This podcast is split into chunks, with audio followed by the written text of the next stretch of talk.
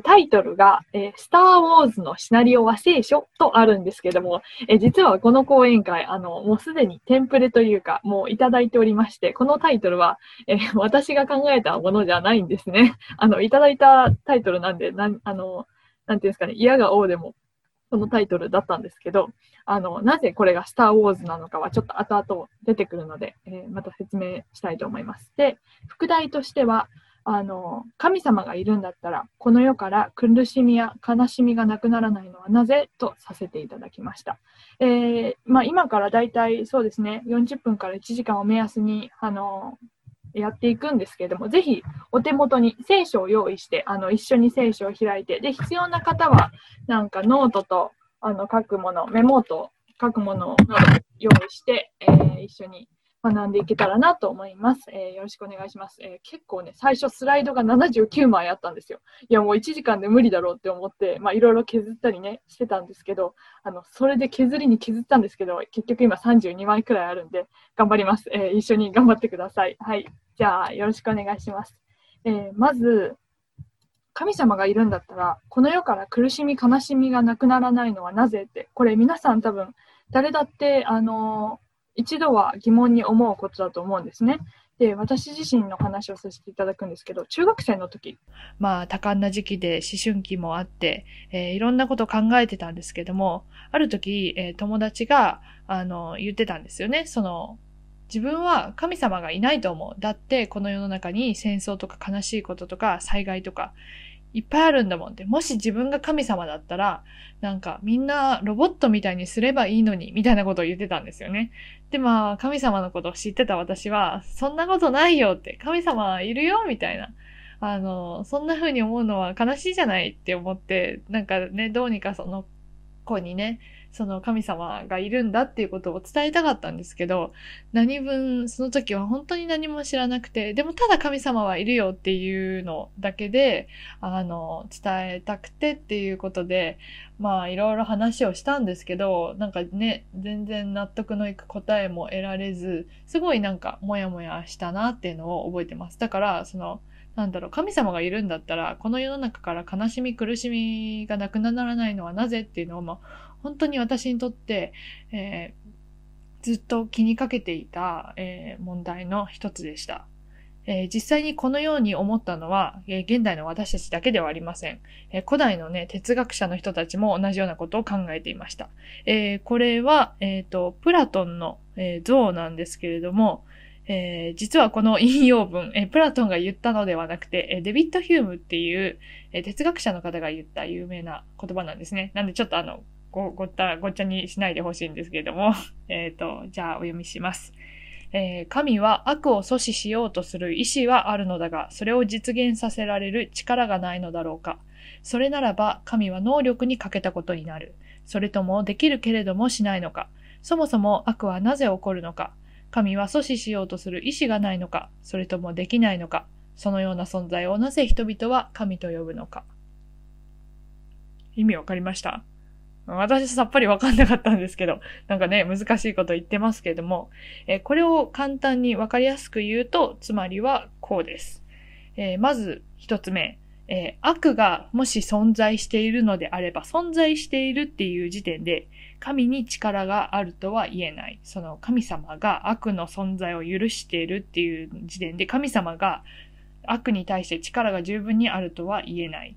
っていう考え方。もしくは、その、神様は全知全能。あ、だから、一番最初のは神が全知全能ではないっていうことですよね。力が十分にないっていうの。で、次の2番目は、神様は全知全能だけれども、全量ではない。要するに神様はそういう力はあるけれども、それにおいて苦しんでる人間とかを見ても、何とも思わない。別にそれを直そうとか助けてあげようという気持ちがない。全量さがない。で、その3つ目は、神様は全知全能ではなく、全量でもない。すなわち人間の想像したものに過ぎない。要するに神様はそんな力も持ってないし、そんないい神様でもない。そんな神様そもそもいない。神、人間が想像したものだ。そんな風に、えー、議論を展開している、えー、人たちがいます。ね、もうどこにも希望ないですよね。本当に神様がもし全知全能なんだったら、なんでこの世の中から悲しいこと、辛いことがなくならないのか、こんな風に考えるのも、あの、なんら不思議じゃないなって思います。でも、ありがたいことに、どうしてこの世の中に悲しいことがあるのか、そして神様はいる？それについて、実は、えー、この、なんていうのか、なぜ悪があるのかっていうところから踏まえて、聖書にはっきりと答えが書いてあります。えー、じゃあまず、そもそもなんで悪っていうものはどこから起こるのか、そこから、え整理してみていきましょう。まず、えー、マタイによる福音書の、えー、13章を開いてください。えー、この中にはいろんな例え話が入っているのですけれども、えー、一つ、種をまく人の例えっていうのがあります。えー、これ、まあ、有名な話なんで、ぜひ読んでいただけたらいいんですけど、えー、大まかにあらすじを説明しますと、えー、まず注目していただきたいのが、えー、っと、この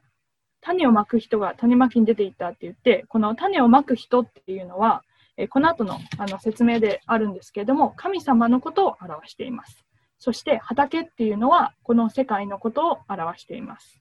でよく注目していただきたいのが、その、まく種はどれも良い種だっていうことです。要するに、神様がまくものは全て良いものだっていうことです。じゃあ、悪いものなんてないはずじゃないですか。でも、続きをどんどん読んでいくと、毒麦っていうのが出てくる場所があります。毒麦は一体どこから来たんでしょうか。えー、13章の28節を、えー、お読みします。えー、あ、27から一応読みますね。えー、しもべたちが主人のところに来ていった。旦那様、畑には良い種をおまきになったではありませんか？どこから毒麦が入ったのでしょうか？主人は敵の仕業だと言った。そこで、しもべたちはでは行って抜き集めておきましょうかと言うと、と続きます。要するにこの毒麦、悪いものっていうのは敵の仕業だっていうことです。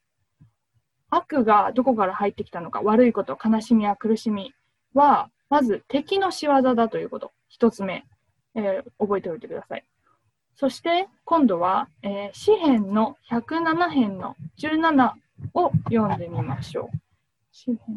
107。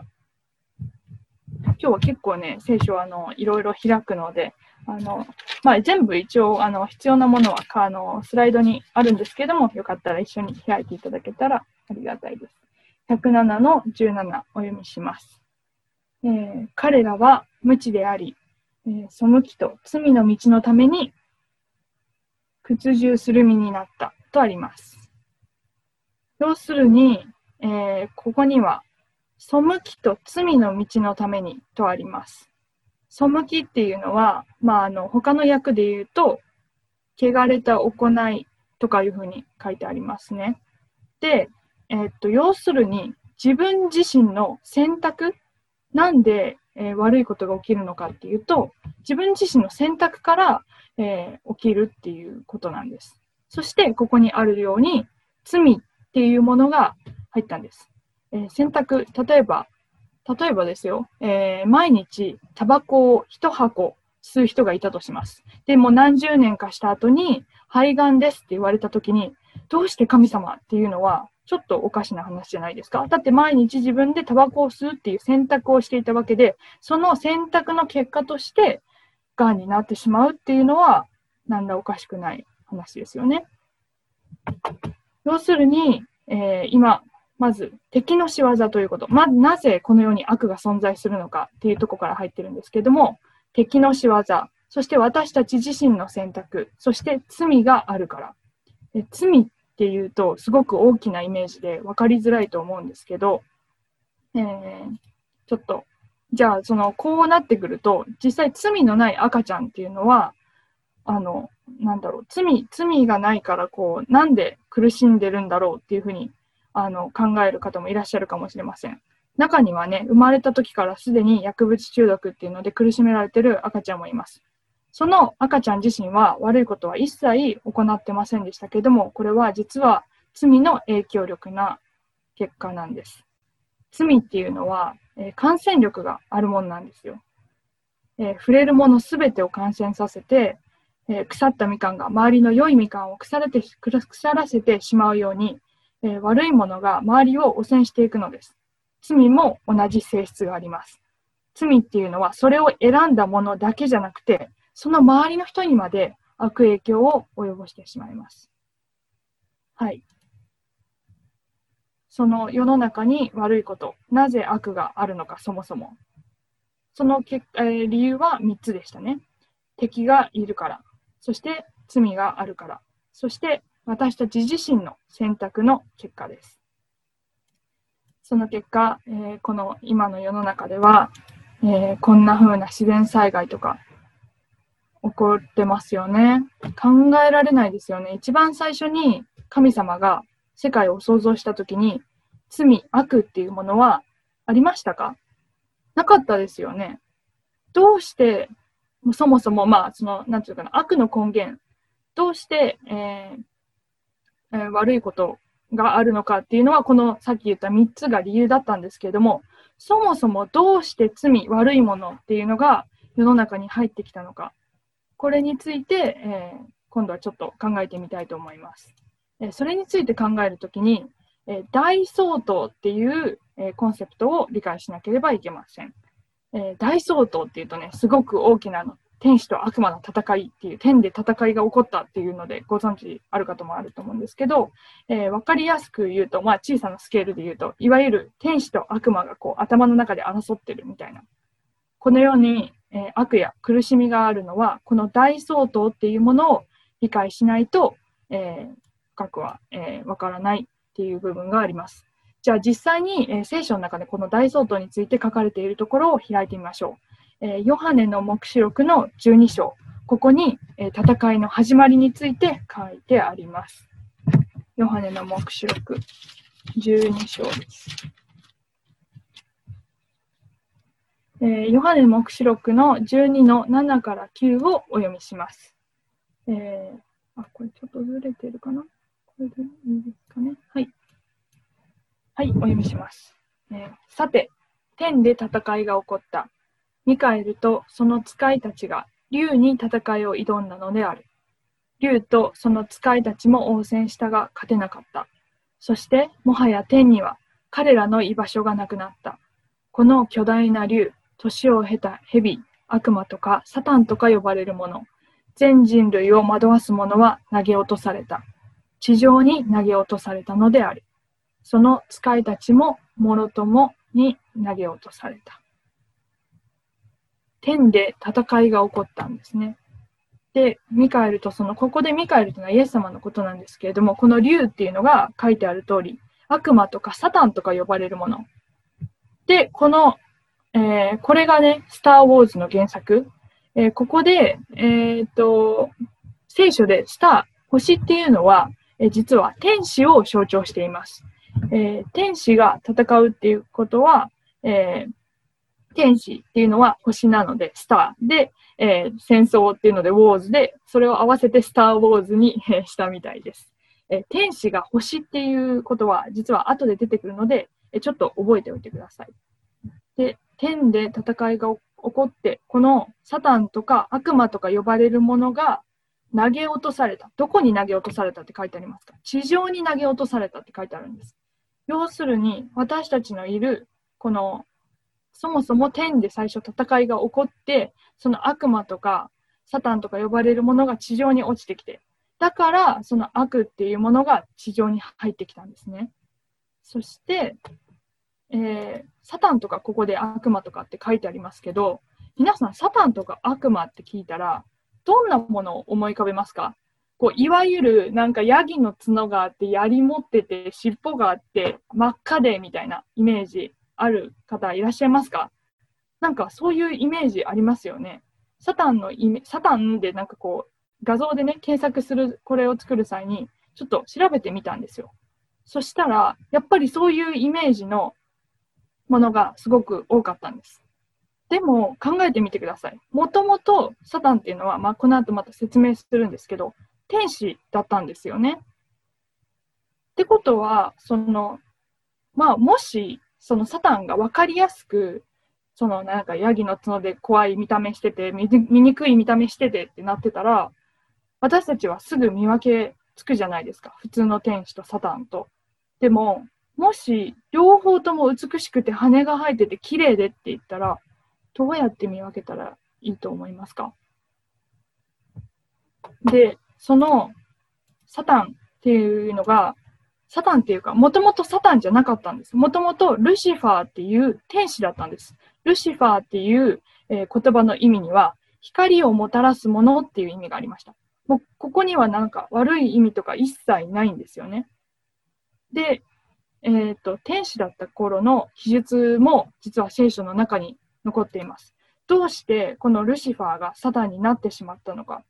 天で戦いが起こる前にどうしてルシファーが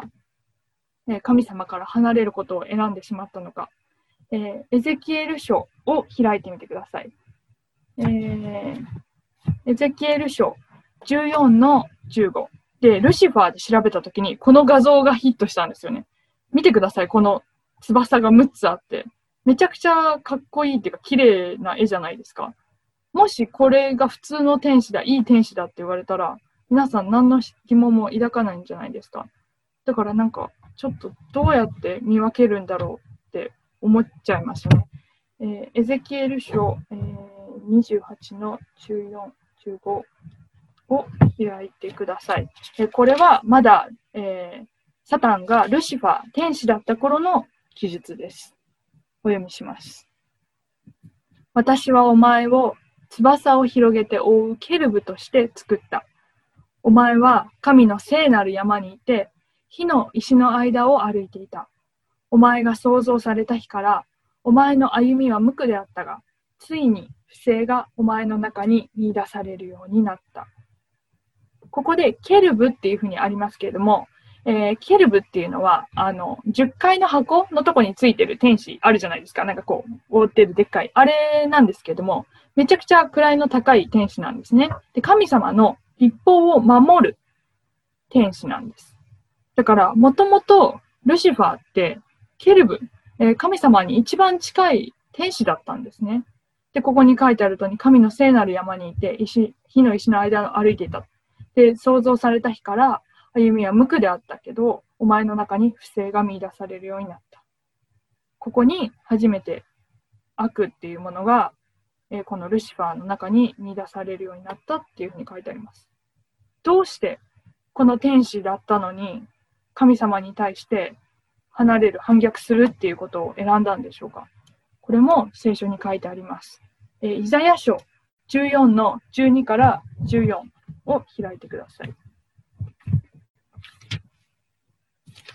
イザヤ書14の12から14です。読みします。ああ、お前は天から落ちた。明けの明星、明けぼのの子よ。お前は地に投げ落とされた。もろもろの国を倒した者よ。かつてお前は心に思った。私は天に昇り、王座を神の星よりも高く据え、神々の集う北の果ての山に座し、雲の頂に乗って、登って糸高き者のようになろう。と。で、これ、あのー、さっきもね、地に投げ落とされたって、あの、あったじゃないですか、目視録の方でも。えー、これは、えっ、と、ルシファーのがサタンになったことについて、え、書かれているとこなんですけれども、え、この鍵括弧の中、私は天に昇り、王座を神の星よりも高く据え、星々の筒を北の果ての山に座し、えー、雲の頂に乗って糸高き者のようになろうって。まあ、日本語だと、あの、私はって一回しかないんですけど、英語だとすごいわかりやすいんですね。これ全部主語が私はなのにお気づきになりますか？私は天に昇って、私は王座を神の星よりも高く据えて、私は神の神の集う北の果ての山に座して、私は雲の頂に乗って、私は糸高き者のようになろうって。私は、私は、私はなんですよね。だから本当に最初の罪っていうのは、自己中心的な気持ちから出てきたんだと思います。神様は、えー、ルシファーを、えー、光をもたらすものとして、えー、作られましたけれども、ルシファーは、私は、私はって、私は神様のみたいになろうって。で、そのように思って、え、彼の中に悪っていうものが見出されてしまいました。で、えっ、と、その、なんていうのかな、ルシファーの中に悪が見出されたんですけど、実はルシファーは一人で天から落ちたんじゃないんです。だってもうめちゃくちゃ偉い、いいポジションにいた天使だったので、すごく賢いだろうし、え仲間っていうのもたくさんいたと思います。え彼自身だけではなくて、えー、道連れにしようと思いました。他の天使たちを。そして、それについて書いてあるのが、目視録12の4です。えー、竜の尾は、えー、天の星の3分の1を吐き寄せて地上に投げつけたとあります。えー、竜っていうのは、さっき、あの、竜とかサタン、えー、年老いた竜、えー、悪魔とかサタンとか呼ばれるもの、サタンのことですね。で、天の星ってありますけど、あれ星。あ、星って何でしたっけ？さっき出てきましたよね。そうです。星っていうのは天使のことです。だから、天の天使たちの3分の1ですよ。3分の1って結構多くないですか？もうちょっとで過半数いっちゃいますよ。3分の1吐き寄せて地上に投げつけた。自分が地上に落とされたのと一緒に地上に引っ張って降りてきた。で、これは無理やりやったとかじゃなくて、その3分の1の天使たちを、その、なんていうんですかね、騙してっていうか、あの、この大相当っていうのは、あの、いわゆる分かりやすいバトル、戦い、実際の戦いっていうよりかは、神様の、あの、立法に対する、あの、戦いなんですね。で、えっと、それに対して、ルシファーっていうのは、私は神様が愛の神様じゃないと思います。神の立法に対してちょっと、あの、質問投げかけますみたいな感じで、で、それで仲間にちょっと神様って本当は愛の方じゃないんじゃないのみたいなふうに、どんどんどんどんあの仲間を増やしていって、それが結果的に3分の1にまで。天使が3分の1騙されるってすごいですよね。あり、ありえないっていうか、なんかもうそれだけ賢かったんだろうなって思うし、あと、この時点では、そもそも罪っていうものが、あの、世の中に入っていなかったというか、存在していなかったので、あの、天使たちは罪の恐ろしさっていうのを知らなかったっていうふうに、えー、聞いたことがあります。じゃあ、じゃあ、そもそも天使がなんで反逆したのか？この私、私っていうふうに、あの、さっきのところで、えー、自分が自分がってなって反逆したっていうふうになりましたけれども、天使なんだったら、その、なんていうんですかね、ここで、天使に自由意志っていうものを与えなかったらよかったんじゃないかっていうふうに考える方もいらっしゃるかもしれません。だって、天使なんだから、神様のお手伝いしてればいいんだから、もうちゃんと言うこと聞いていこう、ちゃんといいことだけ考えられるようにしてて、やったらよかったんじゃないか。そしたらそもそもこんな悪なんて存在しなかったし、ルシファーが落ちることもなかったし、なんていうふうに考えるかもいい、方もいらっしゃるかもしれません。ただ、やっぱりここで問題になってくるのが、神様の立法っていうところなんです。えー、神は愛、God is love ってめっちゃ聞きますよね。え、神の王国で基盤となっていたものが愛です。この愛っていうのにちょっと、え、フォーカスして考えてみたいと思います。えー、この希望の扉講演会の、えテーマソングにもあの神様の愛っていうのがメインになってると思うんですけれども、本当にこの神様の愛っていうのを知らなくしては、えー、何もちょっと語れないというか、本当にこれがメインな部分になります。はい。じゃあ、愛っていうふうに考えたときに、えー、愛っていうものは何ですか？って言われたら、どう答えますか？そんなね、まだ、なんだろう、結婚してない人もたくさんいるだろうし、まあ実際結婚してらっしゃる方も、愛ってなんだって言われたら、なんかまあいろんな愛があるけれど、愛って何なんだろうってなりますよね。で、えっ、ー、と、神様は愛ってあのシンプルに書いてありますけれども、愛っていうものはそもそも、えー、強制できるものじゃないんです、えー、どういうことかちょっと説明しますね。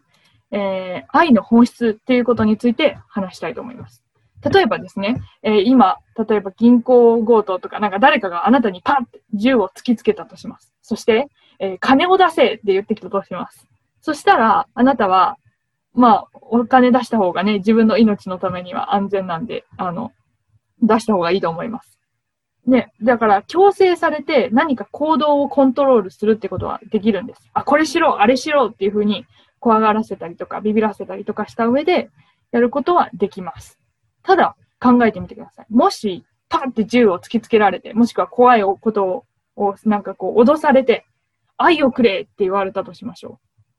う。どうしますか？それって可能ですか？あなたの心に神様の愛があるんだったら可能かもしれません。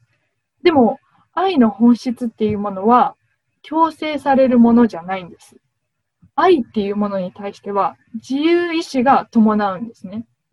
意味わかりますか？愛するっていうことは無理やりさせた時点でそれは愛じゃなくなっちゃうんですよ。なので、神様は愛の存在なんです。愛の立法の神様は、愛するっていうことに対しては、自由意志っていうのを、えー、一緒に、えー、ないと成立しません。でも、自由にはリスクが伴います。危険も伴います。もしかしたら、その作った天使たちっていうのが神様の計画に対して反対する可能性もありました。でも、神様は愛のお方だから、その自由意志っていうのを与えて、愛の関係を築きたかったんです。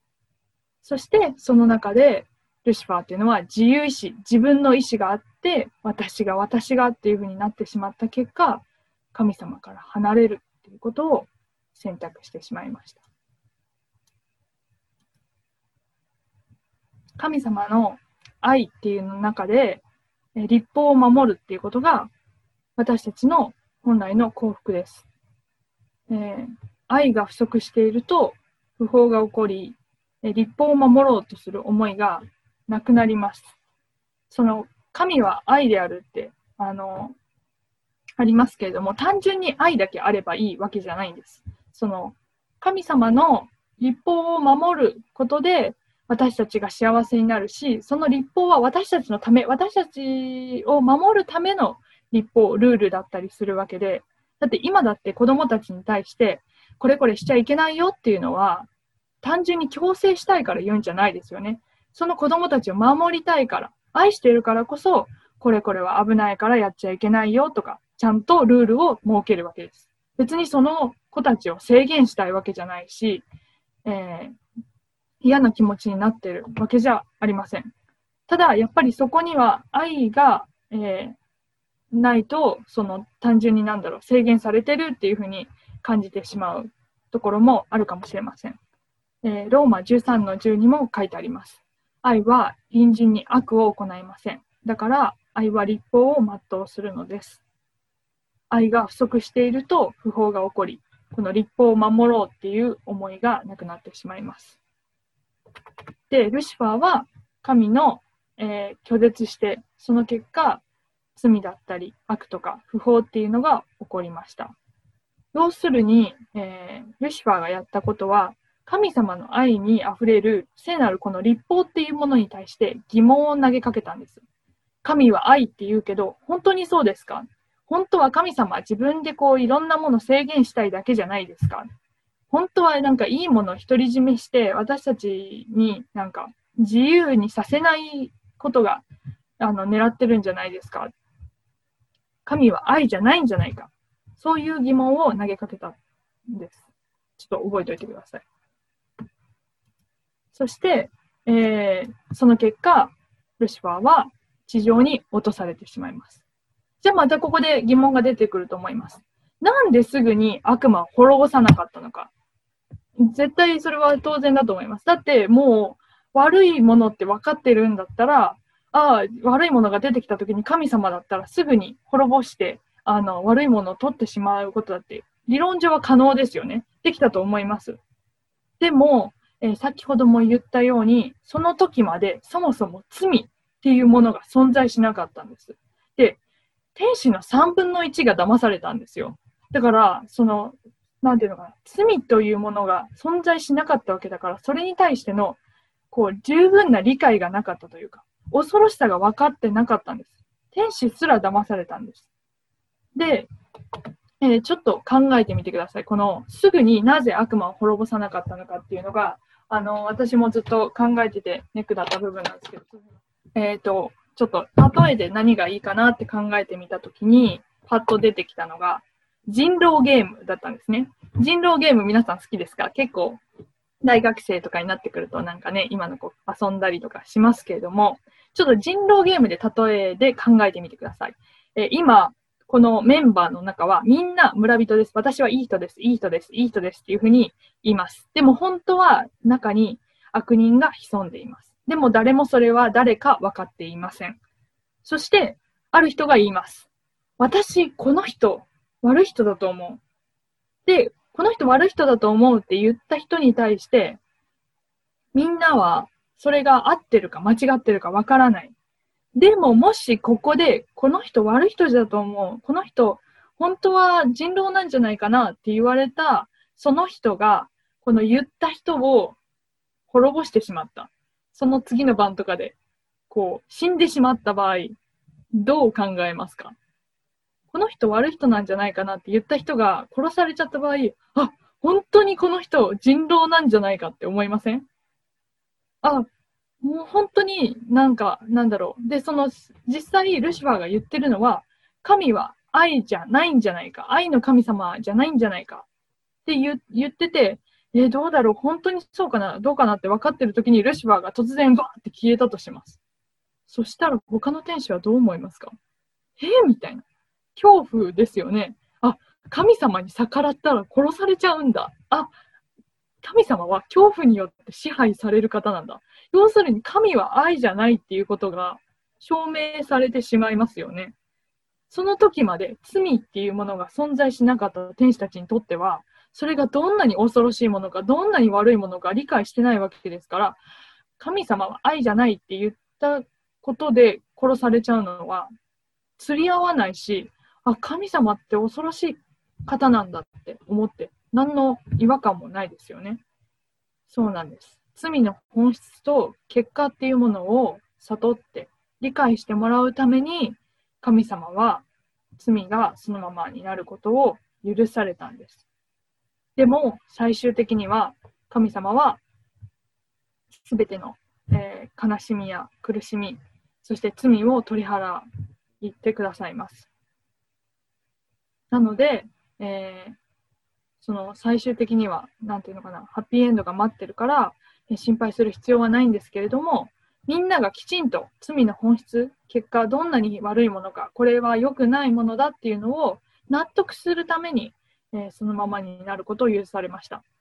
そして、えー悪魔自身は自分が滅びるっていうことを知ってました。その天で戦いが起こった時点でもう神様の軍勢に勝てなかったんですよ。で、勝てなくて地上に落とされたわけじゃないですか。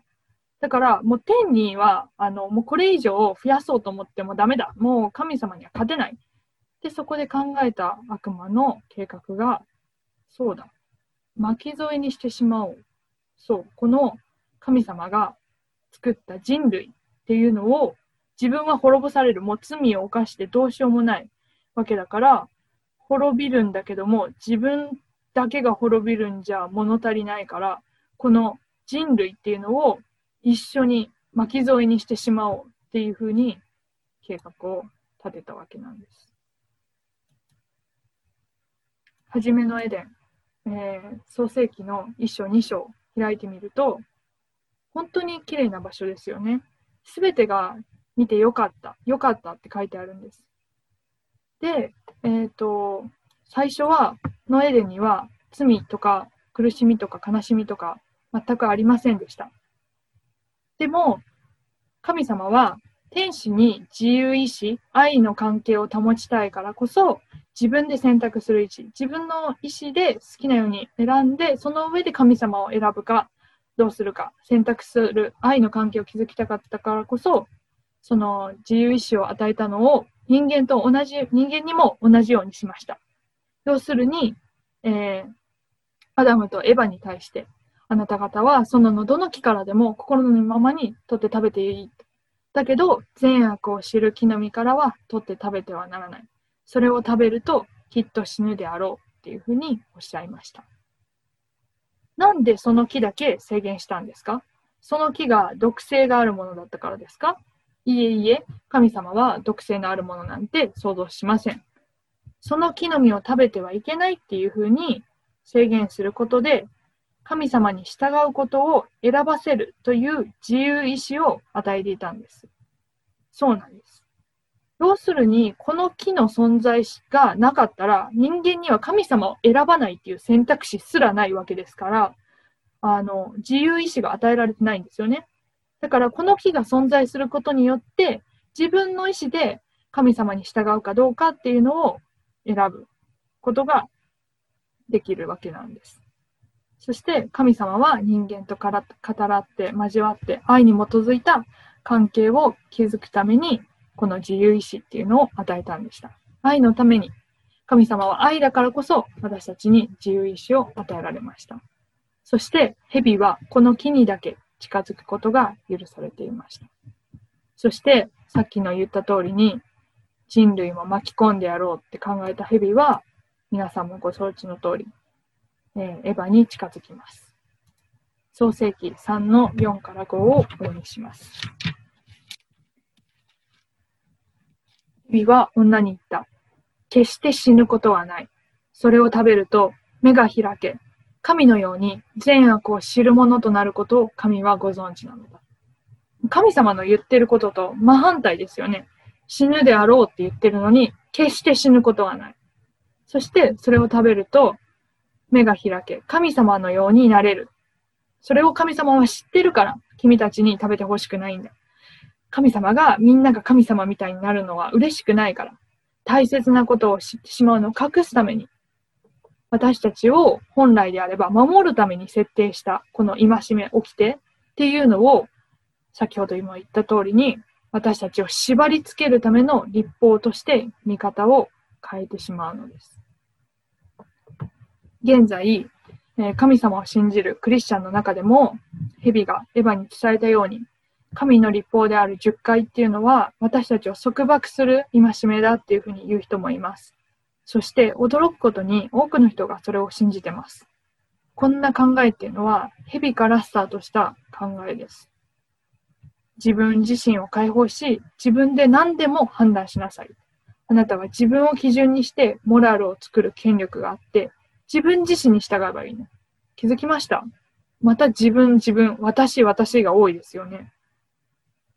これが、えー、自分自身を神様にするっていうふうに思ったルシファーの考えと同じだっていうことに気づいてますか？で、この考え方っていうのは、神様のイメージも変えてしまいます。神様は私たちをが神様みたいになってほしくない。なんでかっていうと、神様っていうのはとっても厳しくて、自己中心で、すべての権力を自分のものにしたいから、そんなお方だから、神は愛だって言ってるのに、神は愛じゃないっていう、そういう、えー、結論に至らせてしまいます。この考え方は。そして、エヴァは、えー、食べることを選んでしまいます。その結果、罪っていうものがこの世の中に入ってきてしまいました。創世記の1章2章までは罪とか悪とかそういうものがなかったけれど、サタンが誘惑して、そして人類が自分の意思で食べることを選択した。その結果、罪っていうものが入ってきてしまいました。その罪がもたらしたものはどうでしょうか？ここで決して死ぬことはないって言ってますけれども、本当にそうでしょうか？そして善悪を知る者となる者を神はご存知だ。神のようになりましたか？私たちは。罪がもたらしたもの、悲しみだったり、痛み、不安とストレス、病と病気、そして、このアダムとエバは今までいた楽園のエデンから、えー、出ていかなければいけなくなってしまいます。ローマ人への手紙6の23に、えー、このように考えて書いてあります。罪が支払う報酬は死です。神様は死ぬことになる。そして蛇は決して死ぬことはないと言いましたが、罪が支払う報酬っていうのは死なんです。これはもうどうしても外せないっていうか、あの、もう変えられない事実です。罪が入ってしまったら死んでしまう。サタンの策略は成功しました。自分だけじゃなくて神様が作った人類を巻き添えにすることに成功しました。えー、そして罪が支払う報酬っていうのは死なわけです。私たちは死ぬっていう以外、もう選択肢がなくなってしまいました。そして、ここで人類を巻き添えにできただけじゃなくて、実はサタンは神様に対して、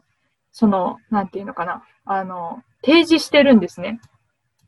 要するに、え神様は愛の神様か、立法の神様かっていうところに対して、えー、提示してるんです。えー、ここで、えー、っと、罪に落ちてしまった人類を神様が、あ、じゃあ分かった、いいよ、救ってあげるよ、いいよ、もう罪を犯したけど、死なないようにしてあげるっていうふうに、立法を犯した場合、立法を守らずに、愛の神様っていう部分だけで人類を救ってしまった場合、サタンは言います。ほらな、神様は愛の神様だけど、立法の神様では、立法の神様、なんかその、ルールは守らない、ちゃんとしてない神様だって言います。じゃあ逆に、罪が支払う報酬は死なわけなので、人間は死ななきゃいけない。ってなった場合、サタンはこう言います。あ、確かに神様の立法は正しいけれど、神様は愛の神様じゃない。だって人間が死ぬことで何とも思わないんだから、別に滅びることに対していいって思ってるんだから。要するに、どっちに転んでも、サタンとしては自分が勝ったって思ったわけです。人類を救ったとしても、神様の立法が犯されることになるし、人類が滅びてしまっても、愛の神様、神様の愛が、神は愛じゃないっていうことになってしまいます。普通に考えたらもう前にも後ろにも進めないですよね。人間は本当にどうしようもない存在なんです。そして死ぬしかないけれど、愛、愛、愛の神様か立法の神様かってなった時に、サタンはこの、えー、論議で、えどっちに転んでもいいですよ、神様。結局、あなたは、あの、私に負けるんですからって思ったと思います。もうしてやったぞ。もう自分が落とされただけじゃなくて、人類も巻き込んでやったぞって思ってたと思います。ただ、そこに神様は解決策っていうのを見出します。先ほど、ローマ人への手紙、6の23っていうのをお読みしてあました。で、罪が支払う報酬は死ですって書いてあります。ここまで読んだら、何の希望もありません。けれど、聖書の中には、この続きが書いてあります。読みします。罪が支払う報酬は死です。しかし、神の賜物は私たちの主キリストイエスによる永遠の命なのです。どういうことかわかりますか？神様は、この、もしこのままいいよって救ってしまったら、神様の立法が全うされないことになる。でも、だからといって立法のために人類が死んでしまったら、神様は愛の神様ではないっていうことになる。そして、えー、考えた結果、この罪っていうものが支払う報酬が死、罪イコール死っていうのは絶対に変えられない方程式なんです。でも、罪を犯してない人が身代わりになって死ぬ、この人類全員分の罪を肩代わりして死ぬ。そしたら救われるっていうふうに神様は考えてくださいました。ヘブル人への手紙2の14、15を読みしましょう。ところで、コラは血と肉を備えているので、イエスもまた同様にこれらのものを備えられました。それは死を司るもの、つまり悪魔をご自分の死によって滅ぼし、死の恐怖のために一生涯奴隷の状態にあった者たちを解放なさるためでした。人間の命の回復っていうのは、イエスご自身の身代わりの死によるほかありませんでした。で、ここで、あの、死と肉を備えているので、イエスもまた同様にこれらのものを備えられましたってありますけど、イエス様も完全なる人間として、えー、地上に来てくださったんですよね。で、あの、これを考えたときに、あの、私すごい好きな例えがあって、あの、某川原先生が、あの、おっしゃってたんですけれども、これはちょっとイメージすると、アリンコみたいなものだっておっしゃってたんですね。どういうことかっていうと、私たちアリ見てるじゃないですか。で、例えば川がある方向にアリがみんなブワーって歩いてたとするじゃないですか。そこのアリに対して、危ないよ、そっち行ったら水だよ、洪水が来てるよっていうふうに一生懸命伝えようとしたりとか、無理やりなんかこう土を盛ったりとかして、アリの進路を変えようとしたりとかして、アリは理解できますか？こっちに危ないものがあるよとか、無理やりこう何とかしようとしたって、アリには伝わらないかもしれません。そこで神様は自分自身がアリになって、アリの一人になって、アリの仲間たちに、こっちは危ないからこっちにみんなで行こうって、そんな風に言った。そういう、あの、例えっていうか、あの、わかりやすいなって思って、そういうことをしてくださったんだっていう風に聞いて、ああ、なるほどって思いました。そして、何よりも私自身すごいなって思うのが、イエス様がもしその罪の肩代わり、ただ単純に死ぬためだけに来たのであれば、すぐに来てそ、そこですぐ死んで、はい、またすぐ天に戻ってってやれば、理論上というか、それでもよかったじゃないですか。でもそうはなってないですよね。その、なんていうんですかね、伝道を始められる前に30年間普通に、普通に大工の子として育ってきてるわけですよ。だから、本当に、あの、人間としての経験を十分に、十二分にした上で、えー、その後に、えー、罪を一切犯さずに救い主として私たちのために亡くなってくださいました。で、その神様が人間になるって結局なんかこう、一時期のなんか箸休めじゃないけど、見て、みたいな感じでしょって思う方もいらっしゃるかもしれないんですけども、えー、イザヤ書53の3にこう書かれています。えー、彼は軽蔑され、人々に見捨てられ、多くの痛みを負い、病を知っている。えー、イエス様が生まれたナザレっていう町は、ガリラヤ地方でも最もこう治安の悪いというか想像もできないような場所と環境だったみたいです。あのナザレからいいものが出るなんてっていうふうにあの言われるくらい、もう本当になんか、なんだろう、環境的には良くなかったみたいです。でも、その中で、しかもあれですよ。普通に考えてみたら、お父さんが誰かわからない子って、いじめられてもおかしくないですよね。で、なんかその、聖書の中でも、あの、イエス様に対してファリサイ人の人たちが言ってるときに、なんかそういうふうな、なんていうんですかね、いや、あの、あな、あな、あなたに言われても、みたいな感じのことを言ってる箇所が残ってるんですよね。だからもう本当に子供の頃からいろんな、なんていうんですかね、悲しみだったり、なんか嫌な気持ちとかは経験してこられたんだろうなっていうふうに想像します。で、ここに彼は軽蔑され、人々に見捨てられ、多くの痛みを負い、病を知っているって書いてありますけれども、あの、これを見てかわいそうだなって思ったら、ちょっと続きを読んでほしいんですけど、え彼は私たちに顔を隠し、私たちは彼を軽蔑し、無視していた。そうなんです。私たちがイエス様を、え軽蔑して無視していたんです。それでも、そんな私たちのためにイエス様は罪を全く犯しない、悪いこと何もしてないのに、みんなの罪を肩代わりするために、あの、サタンの策略に落ちて、もうどうしようもない人類を救うために十字架にかかってくださいました。で、ヘブライ人への手紙4の13もお読みしたいんですけれども、この大祭司は私たちの弱さに同情できない方ではなく、罪を犯されなかったが、あらゆる点において私たちと同様に試練に遭われたのです。とあります。神様は私たちに同情できない方ではありません。今、辛いこと、試練だって思えるようなことはありますか？心細く感じることとか、周りの人すべてに忘れ去られたような気持ちとか、この世の中は、えー、いいこと、楽しいことばっかりじゃないと思います。罪のある世の中、えー、私たち自身の選択でもそうだし、そして敵の仕業もあるし、この世の中では、えー、楽しいこともありますけれども、楽しいことだけじゃありません。でも、この後に待ってるもの、皆さんご存知ですか？最終的に悪魔は滅ぼされます。この戦いに終止符が打ちます。彼の嘘っていうのが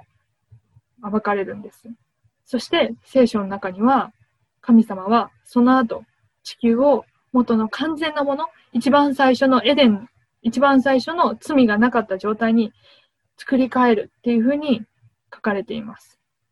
この大総統、大いなる戦いっていうのは終わって、罪も罪人も完全になくなり、全世界が清められて、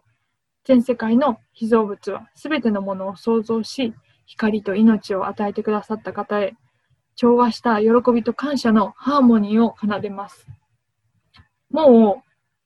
神様の救いの技っていうのは完成されてるんです。悪魔がこうやって策略を目指して、最初天で戦って、でも負けて地に落とされて、で、人類を巻き添えにしてやろうっつって。で、あの、神様に対して愛の神様ですか立法の神様ですかどっち選んでもいいですよなんてやったけれど、神様はそれに対してイエス・キリスト、イエス様っていう答えを出して、もうすでに過去、未来、全員分の罪をイエス様はあがなってくださってるんです。罪のない方が亡くなってくださることによって、私たち全員の罪をもうすでになかったものとしてイエス様の血で洗い流してくださってるんです。でも、最初にお話しした通りに、神様はもう救いの計画は完成されてるし、終わってるんです。ただ私たちには愛の神様だから、愛を持って自由意志を与えてらっしゃるから、それを受け入れるかどうかっていうのは、私たちの選択なんです。神様は無理やり天国に連れて行きたいと思ってないし、嫌がる人を無理やり救いたいとは思ってない。あなたが選択するかどうかなんです。神様の救いの技はもう完成されています。神様の手はもう差し伸べられています。あなたの自由意志で自分で選択してください。それを受け入れるか選ぶか、それとも神様から離れることを選択するのか。えー、ヨシは24の15を、えー、最後にお読みしたいと思います。えー、これは、えーと、そのヨシュアっていう人があのリーダーなんですけども、えー、そのイスラエルの人たちと、えー、一緒に話しているときに、えー、10回を再びね、あの開いて、そして、えー、選択を迫る場所でもあります。お読みします。もし主に仕えたくないというならば、川の向こう側にいたあなたたちの先祖が仕えていた神々でも、あるいは今、あなたたちが住んでいる土地のアモリ人の神々でも、使いたいと思うものを今日自分で選びなさい。ただし、私と私の家は主に使います。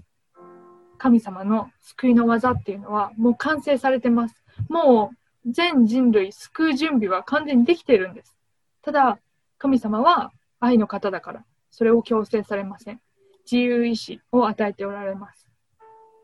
あなたはどうしますか？今日を選択しましょう。そして、えー、イエス様の血によって、えー、許されたってことは何をしてもいいっていうわけではありません。私たちは神様が許してくださった。肩代わりしてくださっていたっていうことを感謝して、この喜びの福音、神様の愛っていうのを他の人に、えー、伝えていけたらなと思います。このメディアはオーディオバースの提供でお送りしました。オーディオバースでは福音を広めるためにお説教やセミナーなどの音声映像の無料配信を行っています。詳しくは http www.audioverse.org へアクセスしてください。